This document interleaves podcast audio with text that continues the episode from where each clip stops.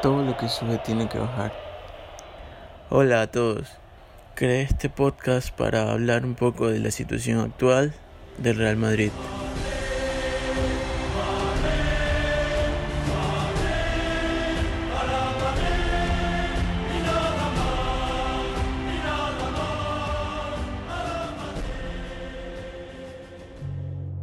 El origen del descenso empieza con la venta de Cristiano Ronaldo.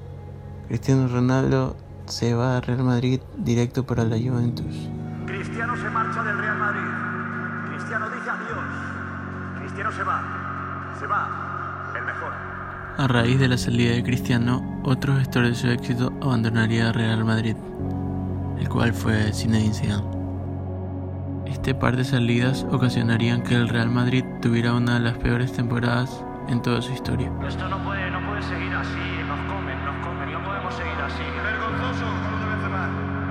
Vergonzoso. ¿Qué le pasa a este Madrid? Esta primera temporada sin Cristiano Ronaldo sería devastadora para el Real Madrid, ya que no tiene a su goleador estrella y la directiva no hizo nada por comprar un reemplazo para Cristiano.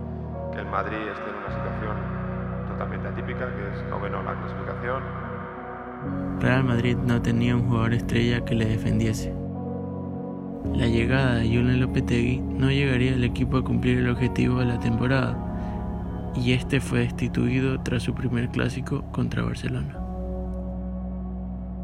Después de este cambio de técnico, de este cambio de ideas a mitad de temporada, llegaría Solari, que realmente devolvió la ilusión del Real Madrid.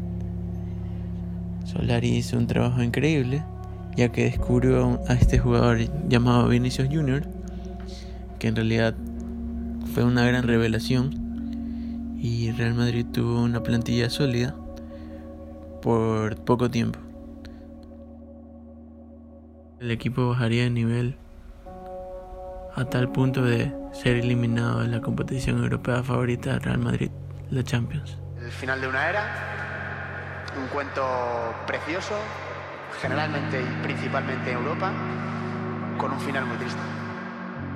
Lamentablemente, Real Madrid pataleó para quedar en puestos de competición europea.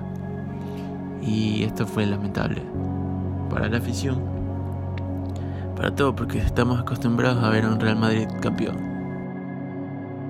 Real Madrid contactó nuevamente a su técnico Zinedine Zidane y volvió a terminar la temporada desastrosa del Real Madrid. Vuelve Zidane. El ganador de las tres Champions consecutivas. Con la llegada de Zinedine Zidane, Real Madrid por fin pudo realizar nuevos fichajes. Fichajes como Eden Hazard, Luka Jovic, Ferland Mendy ilusionan mucho a la afición de Real Madrid. En lo que va de esta nueva temporada, Real Madrid se ha comportado como un equipo regular. No está siendo el peor ni el mejor Real Madrid y esperamos que vaya mejorando.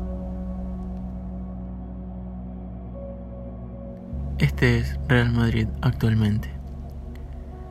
Un equipo con una afición que le pide resultados. Una afición que quiere volver a sentir la gloria de ser campeón.